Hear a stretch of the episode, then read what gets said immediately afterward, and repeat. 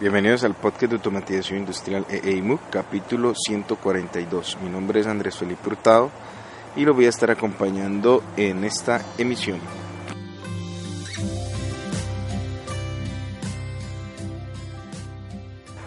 Vamos con noticias, les cuento que está pasando por mi plataforma de entrenamiento online, la pueden encontrar en la página web www.eeymuc.co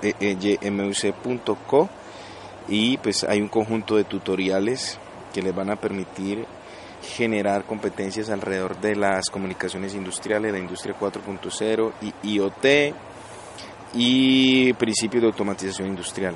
En la página van a encontrar un botón central, un menú superior que les permite acceder al curso gratuito de principios de automatización industrial.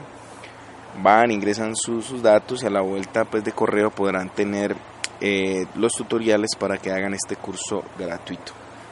Entonces los espero por mi página web. Recuerden, es www.eeymuc.co. De igual manera, los invito a que visiten mi cuenta de Instagram, arroba eeymuc.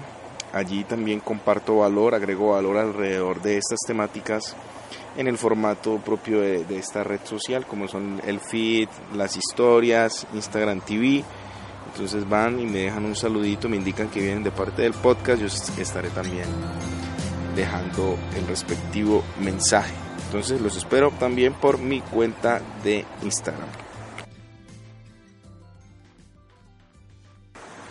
Vamos con el episodio y estoy, no es que haya un ruido ahí que se esté metiendo en la grabación es, es, porque me encuentro cerca a un, a un riachuelo, una, eso yo le llamo, por acá donde vivo le llamamos una, la sequía, así se llama la palabra.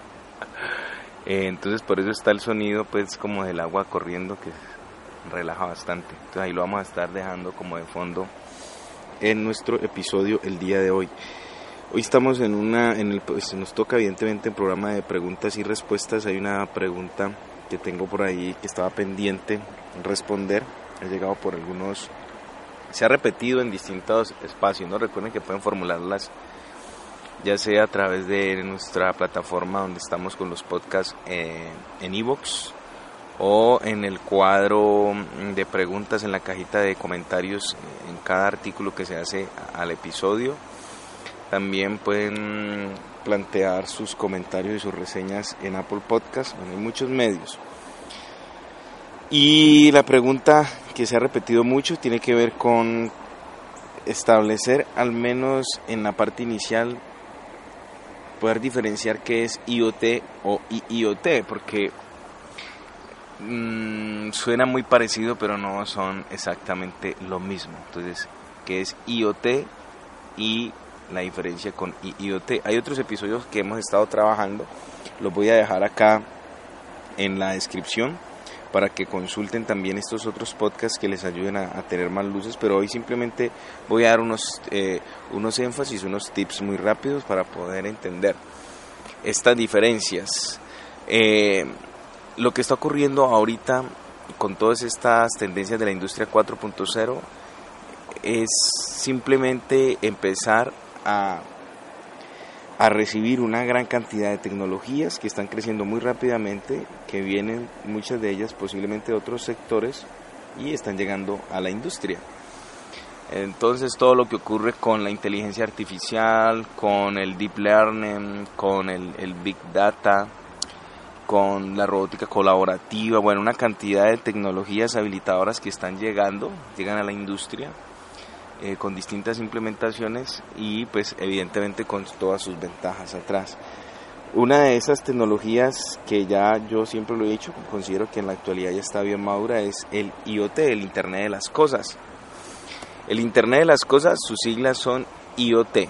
Y el Internet de las Cosas pues ya lleva eh, varios años entre nosotros, distintas aplicaciones, eh, ha permitido probar distintas eh, plataformas y protocolos que están más asentados, podríamos decir, porque ya hay muchos eh, prestadores de servicios a nivel de, la nube que están validando esta arquitectura porque permiten interconexión con protocolos propios de IoT y con frameworks ya muy utilizados precisamente en el Internet de las Cosas. ¿Qué pasa con esta tecnología que ya entonces está madura entre nosotros? Pues vamos a tener una versión de IoT para la industria y por eso las siglas. IoT es el Internet de las Cosas y el IoT, que sería agregarle una I al IoT al comienzo, pues sería el Internet de las Cosas para la industria.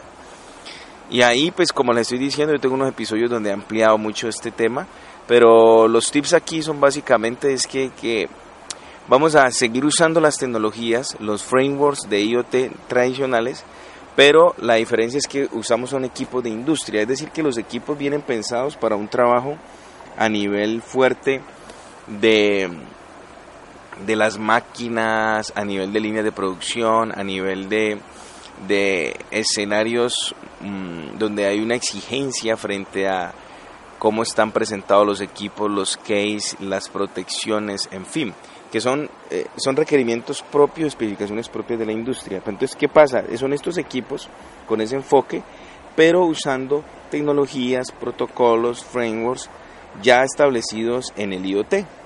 ¿sí? Eso es el caso de la sigla, de entender la sigla IoT, Internet de las Cosas para la Industria. ¿Y qué vamos a, a lograr? Pues sacar información, compartir información hacia la nube. Creo que ahí es donde está eh, el flujo. El flujo normal es poder empezar a tomar información de lo que está pasando en la industria hacia la nube. ¿De dónde la estamos tomando? Pues de distintos hardware, dispositivos que, están, que son habituales o muy usados en la industria. Directamente puede ser desde sensores, em, equipos de control, em, transmisores de alguna variable. Demos nombres más en particular, por ejemplo, desde PLCs, HMIs, escadas, transmisores de cualquier variable, supongamos un transmisor de nivel, un transmisor de presión, eh, controladores, variadores de velocidad.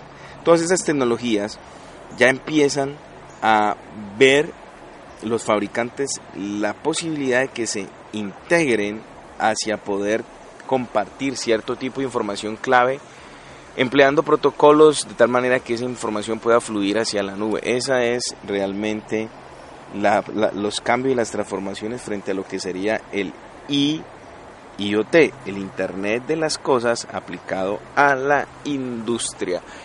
Em, hay detallitos más finos técnicamente, ¿no? O sea, se quedan ahí en el aire otros elementos que que son importantes y que van a ser necesarios a la hora de, permitir estas interconexiones.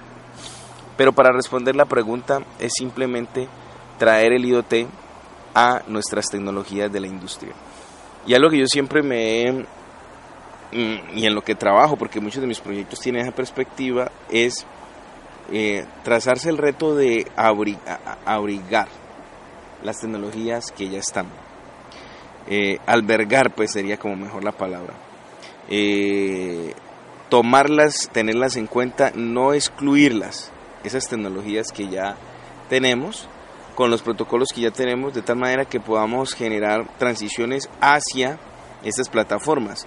Normalmente este tipo de equipos se le llaman gateways, desde son hardware exclusivamente para poder hacer la interconexión con protocolos o mediar con en la mitad con elementos o con abstracciones en software, por ejemplo, tener APIs que corren en algún sistema operativo, es decir, que eh, la API sería como ese ese gateway, no habría mucho eh, hardware, sino que esa API correría sobre un computador, nos haría el gateway para subir la información a la nube, nos haría ese acople, ya sea en un computador, ya sea en una HMI que tenga algún sistema operativo como Windows CE. Hay alternativas, ya es un poco más técnico este tema. Lo que quiero decir es que eh, es una tendencia que sería la lógica, es poder albergar las tecnologías que ya están y interconectarlas, no reemplazarlas directamente, sino que es integrarse con lo que ya tenemos empleando este tipo de tecnología este tipo de hardware o ese tipo de, eh, herramientas que me permitan hacer esa pasarela. Entonces, ahí está la respuesta. El IoT sería el Internet de las Cosas para la industria. Hay una serie de capítulos que, como les digo, les voy a dejar aquí en la descripción del episodio para empezar a dar luces sobre, todo esta, sobre todas estas tecnologías, para ampliar más y más técnicamente. Los invito a que vayan a esos enlaces y pues con esto estoy dando mm, solución a esa inquietud. No son lo mismo, no es lo mismo hablar de IoT y de IoT, especialmente por el tema del hardware que se está empleando. No es lo mismo.